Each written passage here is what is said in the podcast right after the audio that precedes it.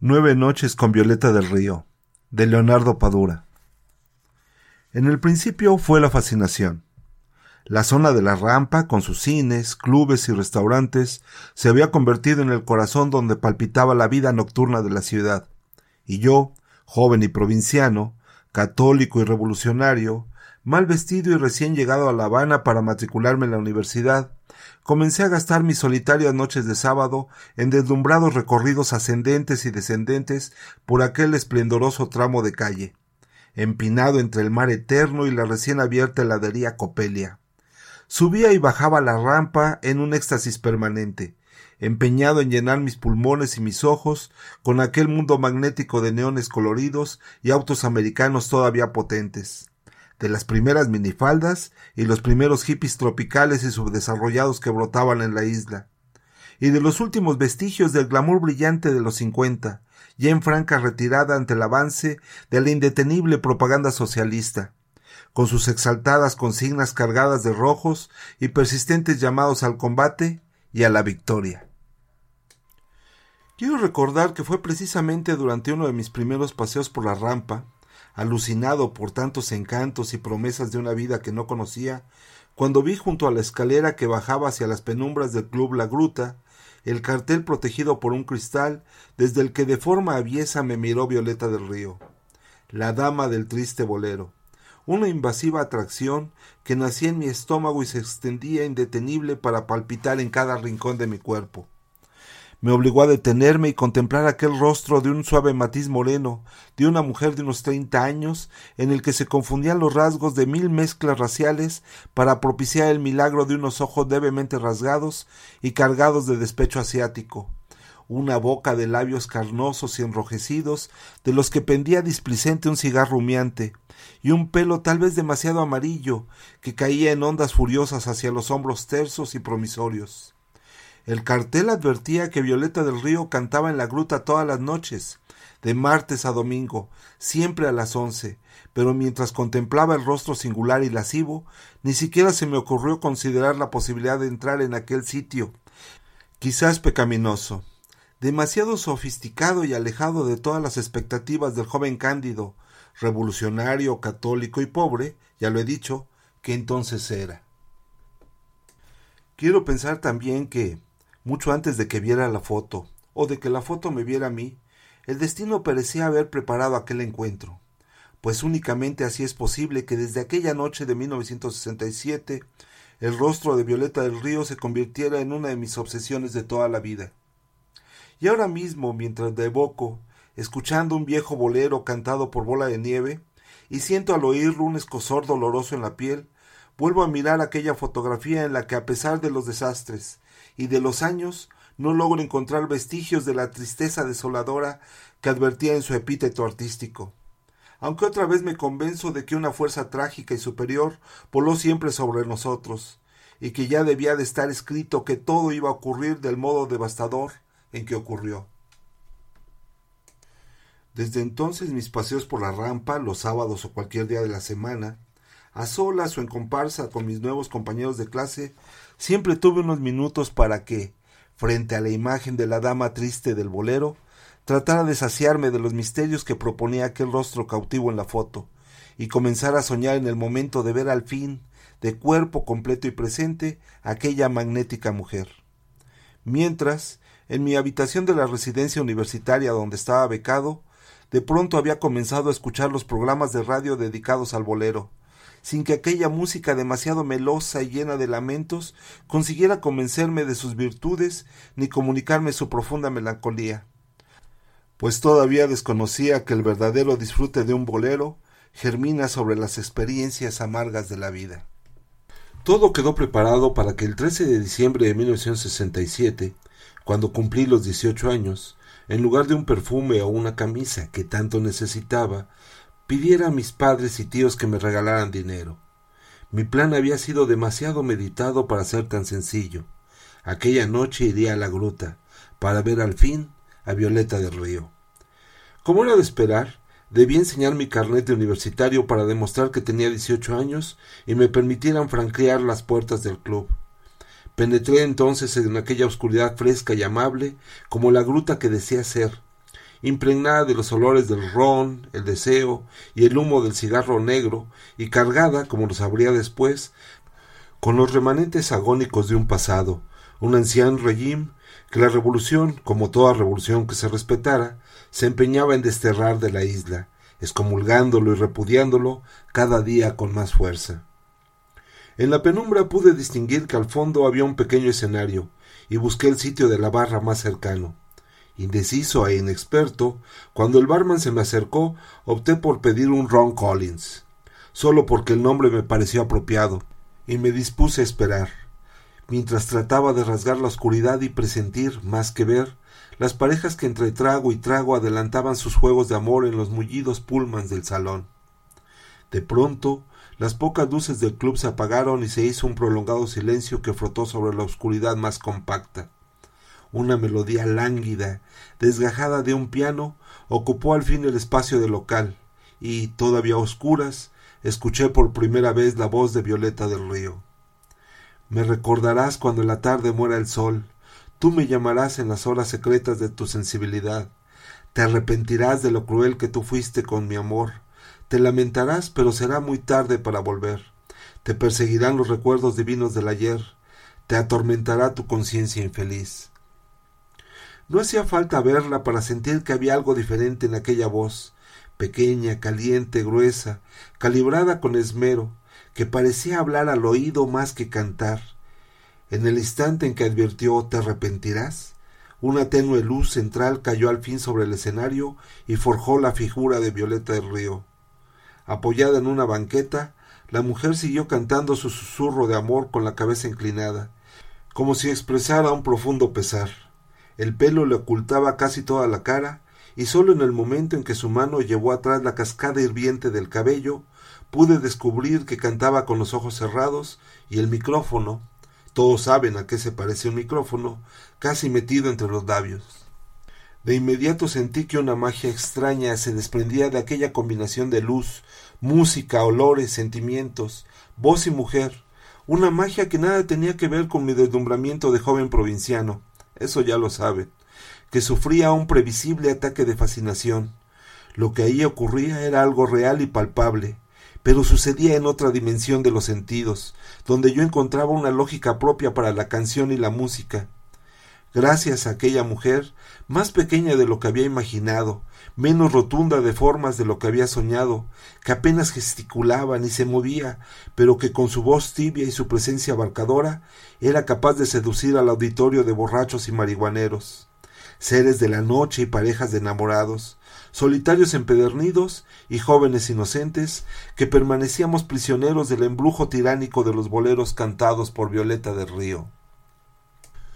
Ocho boleros más pasaron por la garganta de la mujer y el ensalmo se mantuvo invencible, incluso más allá del momento en que ella musitó gracias, como si no quisiera decirlo, como si ya no tuviera más voz, y nadie se pudo mover, ni hablar, ni beber, atrapados todavía en las redes del magnetismo desplegado por Violeta del Río y por su manera devota y visceral de hacer los boleros, hasta que ella aceptó el cigarro encendido que le alargó el pianista y dijo buenas noches.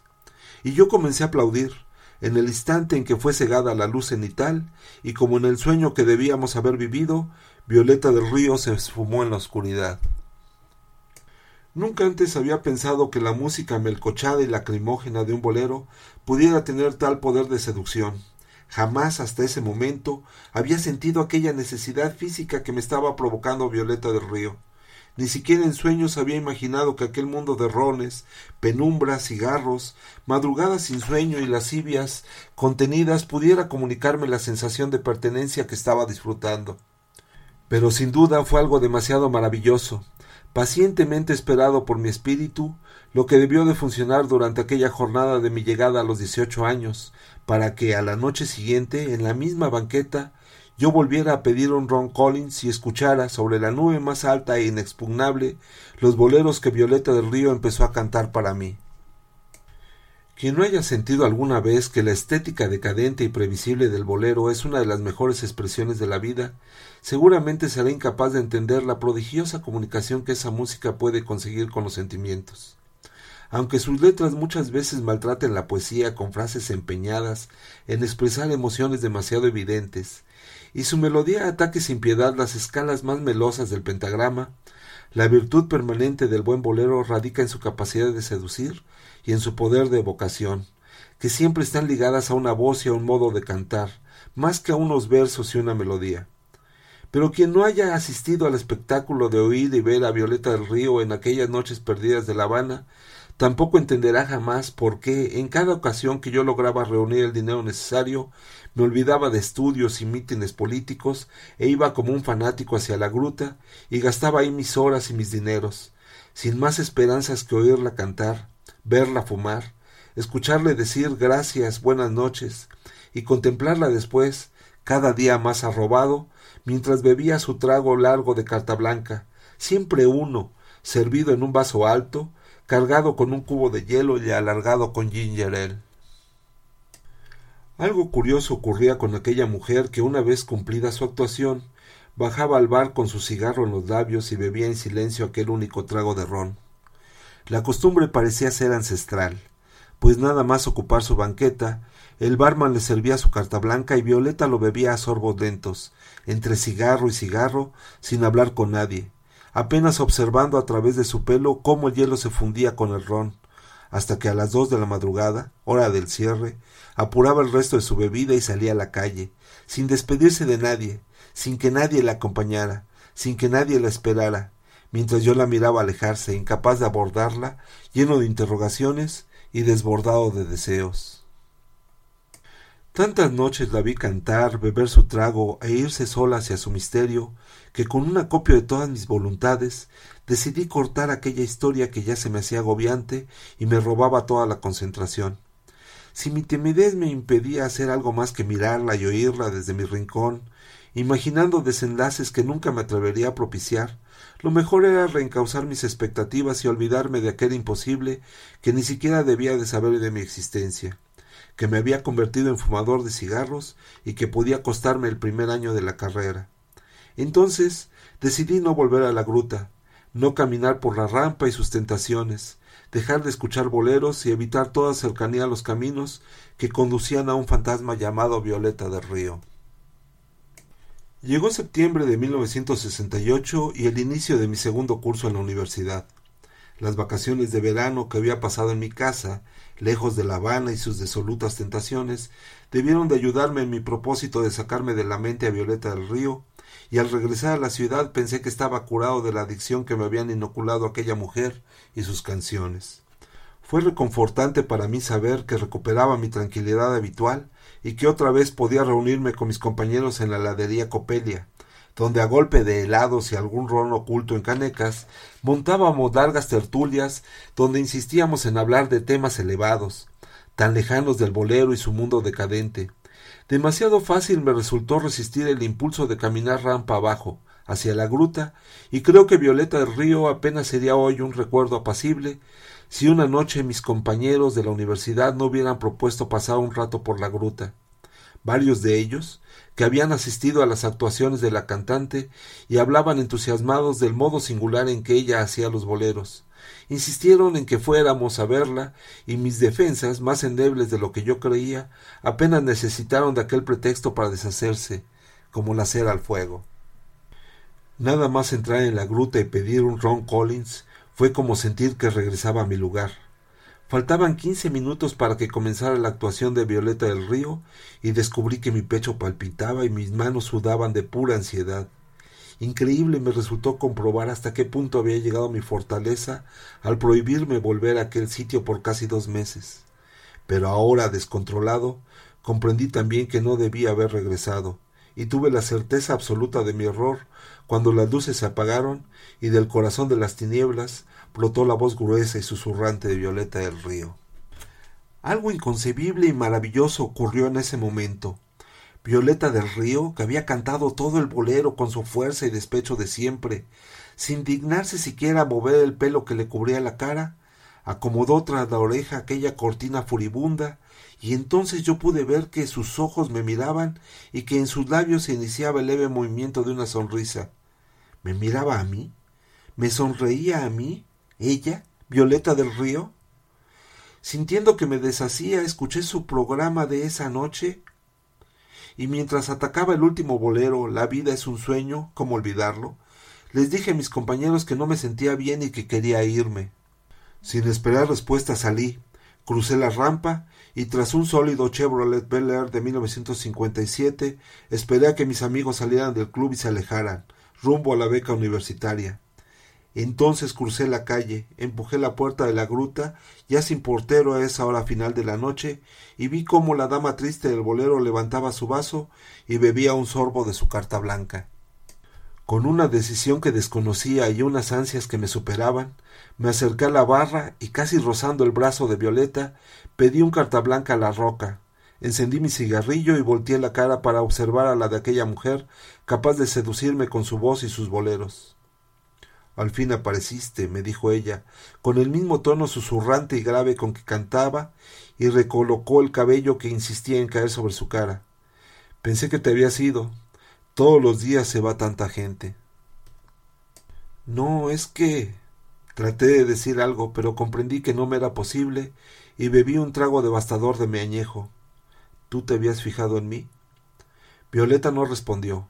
Nunca respondió a ninguna pregunta. Envueltos en la nube de humo que formábamos por nuestros cigarros, ella miró su trago, con el hielo casi deshecho, y se lo bebió hasta el final. ¿Vamos? Me preguntó, o mejor me ordenó, y como si ya esperara aquel reclamo, coloqué un billete bajo mi trago y la ayudé a bajar de su asiento. La primera mujer con la que tuve relaciones sexuales era una exprostituta, oficialmente reciclada por la Revolución, que se hacía llamar María la Luchadora y que por dos pesos se encargaba de desvirgar a los muchachos del barrio con la precisión de un cirujano.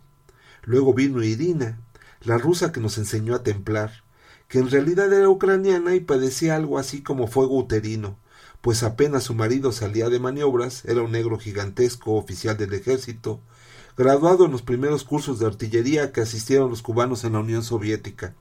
Abría las ventanas y se paseaba desnuda por la casa y daba rienda suelta a su lujuria, brindando gratuita y socialistamente su arte amatorio a los enfebrecidos adolescentes de la cuadra. Después de la muerte de Edina, a manos de su engañado artillero, tuve varias novias, pero solo una de ellas, la gordita y gentil Isabel María, me había permitido pasar a mayores. Sin embargo, ninguna de aquellas mujeres, con las que sentí deseos, pasión incluso, provocaron en mí la sensación de desvalimiento en que me lanzó el embrujo seductor de Violeta del Río. Lo que aquella noche y las ocho noches siguientes disfruté gracias a Violeta del Río es otra historia. La posada donde nos refugiamos, muy cerca de la universidad, debía de ser sórdida como todas las posadas de La Habana.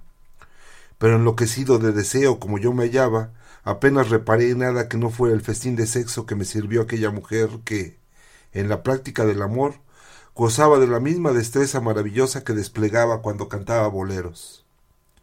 Ya he dicho que su cuerpo no era especialmente voluptuoso, más bien era delgada, tenía los senos pequeños y sus nalgas apretadas y duras estaban lejos de los volúmenes habituales en las cubanas. Pero la habilidad, a veces como displicente, con que utilizaba sus armas y la capacidad seductora que empleaba en su faena resultaron devastadoras.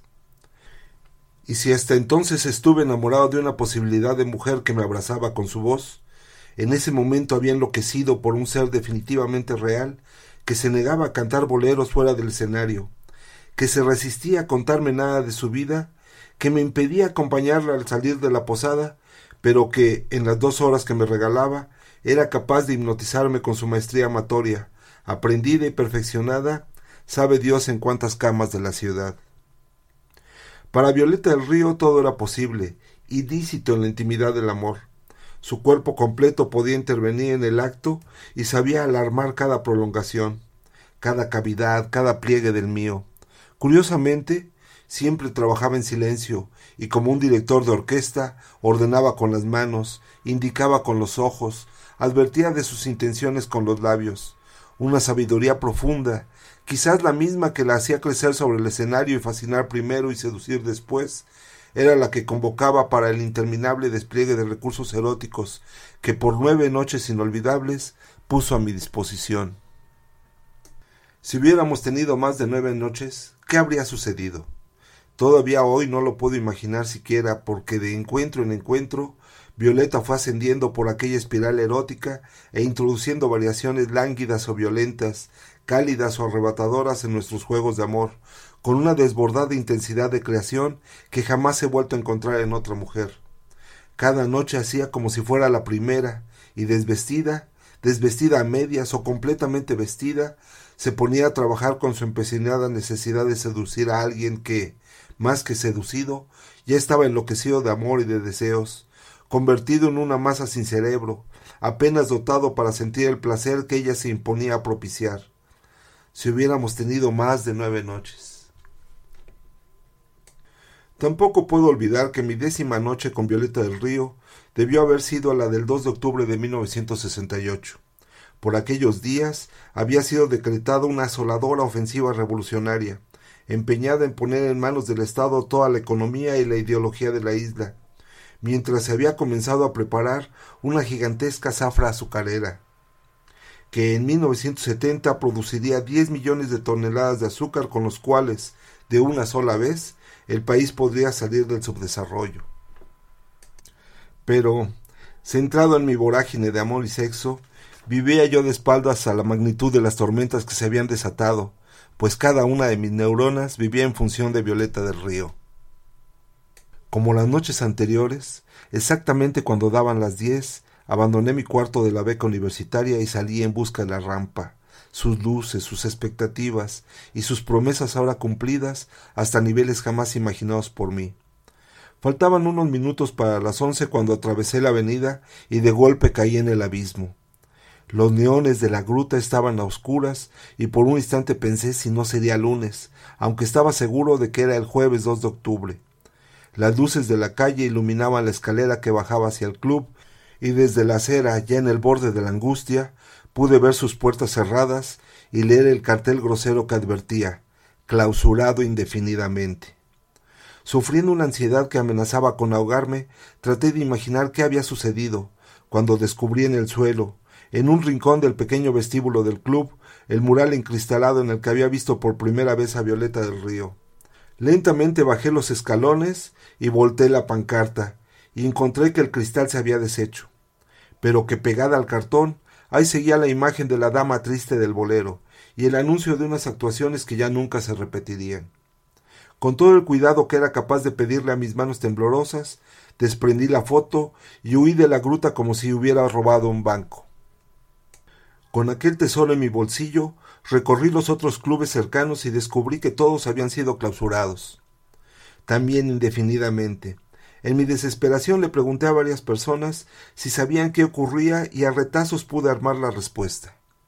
Como todo el país debía ponerse en función de la gran zafra azucarera, los clubes y cabarets de La Habana habían sido decretados antros de decadencia burguesa y nocturnidad perniciosa, pues podían entorpecer la entrega de los hombres al magno evento económico, y de momento se había decidido cerrarlos hasta que se les encontrara un mejor destino. Tal vez comedores obreros o salas de reuniones, quizás democráticos restaurantes para trabajadores destacados en la emulación laboral y en las faenas agrícolas. Esa noche no dormí, y al día siguiente comencé a buscar a Violeta del Río. En mi contra lo tenía todo, incluso no saber su verdadero nombre, pues sospechaba que Violeta del Río debía de ser su apodo artístico. Pero a mi favor tenía la pista de haberla visto tomar un Ruta 68 una de las madrugadas en que hicimos el amor. Y otra vez mi plan fue sencillo. Desde el vedado emprendí la búsqueda siguiendo el recorrido del ómnibus que tenía su terminal en el lejano barrio de Mantilla mostrando la foto y preguntándole a vecinos, bodegueros, panaderos, a cada uno de los choferes de la 68, fui barriendo la ciudad de norte a sur, bajo el sol despiadado, con sed, hambre y desesperación, pero sin obtener una evidencia concreta sobre el destino de aquella mujer, sin la cual sentía que ya no podía vivir. Dieciocho días de investigación y la muerte de mis zapatos me llevó a llegar hasta la terminal de la Ruta 68. Mis esperanzas de encontrarla eran cada vez menores, pero una luz de aliento se encendió cuando en la propia terminal pude dar con el chofer que habitualmente cubría el turno de la madrugada de la 68. El chofer, un mulato de unos cincuenta años, desaparecido hasta entonces por estar cumpliendo un castigo en el patio de los ómnibus, reconoció de inmediato la foto y me explicó que Violeta viajaba con él hasta la calzada de Dolores, donde hacía transferencia con la ruta 54 hacia el barrio de Lawton. Pero el hombre tenía otra noticia para mí. Todos los artistas de clubes y cabarets habían sido enviados a sembrar café en el llamado Cordón de La Habana, y varios días atrás, mientras probaba un ómnibus recién reparado, los había visto en el cercano pueblito de El Calvario. Sin esperar alguno de los transportes que unían Mantilla con aquel lugar llamado precisamente El Calvario, salí en busca de Violeta del Río. Aquella zona de La Habana, que visitaba por primera vez, me pareció entonces brillante y hermosa, pues en medio de mi desesperación había encontrado un camino hacia la mujer que tanto necesitaba, por la que me sentía seducido y ahora abandonado. Antes de llegar al Calvario, pregunté a unos muchachos y me indicaron un descampado al final del cual estaban trabajando los artistas, como los llamaban en la zona. Atravesé aquel llano agreste en el que ahora brotaban unas pequeñas matas de café y debajo de un árbol, disfrutando de la brisa, descubrí aquel viejo cantante, bien conocido en el país por sus frecuentes apariciones en la televisión, donde solían calificarlo como la voz de oro del bolero. No tengo que decir cómo palpitó mi corazón, seguro de haber hallado el camino hacia Violeta del Río, y luego de darle las buenas tardes, le pregunté al cantante si la había visto. Sí, vino dos días la semana pasada, me dijo. Pero si quieres verla, vas a tener que ir hasta Miami. Me dijeron que el lunes se fue en una lancha. No me queda más remedio que admitir que esta es una historia llena de caprichos del destino y de premoniciones de futuro. Han pasado treinta años desde mi último encuentro con Violeta del Río, y como me vaticinó la voz de oro del bolero, que moriría poco después sin pisar otra vez las pistas de los cabarets que lo hicieron famoso, tuve que ir hasta Miami para volver a encontrar a Violeta del Río. Fue en mayo de 1998 cuando viajé por primera vez a los Estados Unidos, invitado a participar en un encuentro académico, y antes de regresar a La Habana, logré pasar varios días en Miami, donde ahora viven muchos de mis viejos amigos, mi única hermana, casi todos mis primos y los que todavía respiran de mis tíos. Aquellos fueron días abarrotados de emociones, de felices reencuentros y definitivos desencuentros con amigos que creía perdidos o muertos, de remembranzas de tiempos compartidos, de rescate de recuerdos y complicidades con personas que mucho había querido y que no veía hacía diez, veinte, treinta años, fue una necesaria recuperación de una parte de mi vida y de mi pasado que las decisiones políticas me habían cercenado. La noche de la despedida, mi hermana decretó que era su noche conmigo, y luego de comer los platos cubanos que preparan el restaurante La Carreta, ella y mi cuñado me propusieron llevarme a un club de Miami Beach, que según decían, solía ser tranquilo y tenía muy buen ambiente, pues solo se escuchaban boleros. Eran las once de la noche del 16 de mayo cuando llegamos a la cueva, uno de los muchos locales de moda en Ocean Drive. Apenas entramos en el club, algo en el aire, en la luz, en el olor me comunicó sensaciones que también creía desterradas y sin premeditación pedí un Ron Collins al mesero. Mi hermana y mi cuñado, que hablaban sin cesar de lo bien que se pasaba ahí, temerosos tal vez de que el sitio me resultara aburrido, hicieron silencio cuando se apagaron las luces. Entonces de la oscuridad y del rincón más lacerante del pasado nació una voz, tenue y caliente, que comenzó a cantar para mí. Después que uno vive veinte desengaños, ¿qué importa uno más? Después que conozcas la acción de la vida, no debes llorar. Hay que darse cuenta que todo es mentira, que nada es verdad. Hay que vivir el momento feliz, hay que gozar lo que puedas gozar, porque sacando la cuenta en total, la vida es un sueño, y todo se va. La realidad es nacer y morir. ¿Por qué llenarnos de tanta ansiedad? Todo no es más que un eterno sufrir. El mundo está hecho de infelicidad. Una de las más brutales imposiciones que me he hecho en la vida fue la de olvidar a Violeta del Río. Aquella tarde de 1968, bajo el árbol del Calvario, cuando oí que ella se había ido de Cuba y comprendí el abismo en que yo había caído, decidí que debía sacarla de mi mente o de lo contrario enloquecía. Por eso, sin querer saber nada más sobre ella y sus misterios, ni su verdadero nombre, ni si dejaba familia, ni de dónde había salido para meterse en mi vida, atravesé otra vez el descampado donde morían bajo el sol implacable las posturas de un café que nunca nadie tomaría, y comencé a llorar, mientras trataba de alejarme de la agobiante necesidad que me había creado aquella mujer. En verdad no fue fácil. Durante años me negué a escuchar boleros y por años me fue imposible amar a otra mujer. Ninguna me permitía alcanzar las escalas de placer que había disfrutado con ella, y el sexo me parecía repetitivo y hasta vacío. Pero el paso de esos mismos años, el empeño que puse en mis estudios, los largos meses que pasé lejos de La Habana, cortando caña para la gran zafra azucarera, que no resultó ser tan grande como se esperaba y no nos libró del subdesarrollo, y sobre todo la llegada de otra mujer, mi mujer, me ayudaron a aliviar aquel recuerdo que nunca pude matar del todo, y que guardé en el cofre cerrado de las más dolorosas nostalgias. La señora que ahora remedaba el estilo dramático y despechado de la que alguna vez fuera la dama triste del bolero y animara las noches perdidas de la gruta, tenía sesenta años, algunas libras de más, un poco menos de su voz gruesa de entonces y el pelo de un robio más exagerado, cayéndole ya sin furia sobre la cara. Sin embargo, dueña de sus posibilidades, el espectro de la mujer que una vez me había enloquecido todavía conservaba una fascinante comunicación con sus canciones, siempre susurradas, como dichas al oído, con aquel sentimiento interior que también sabía expresar Violeta del Río.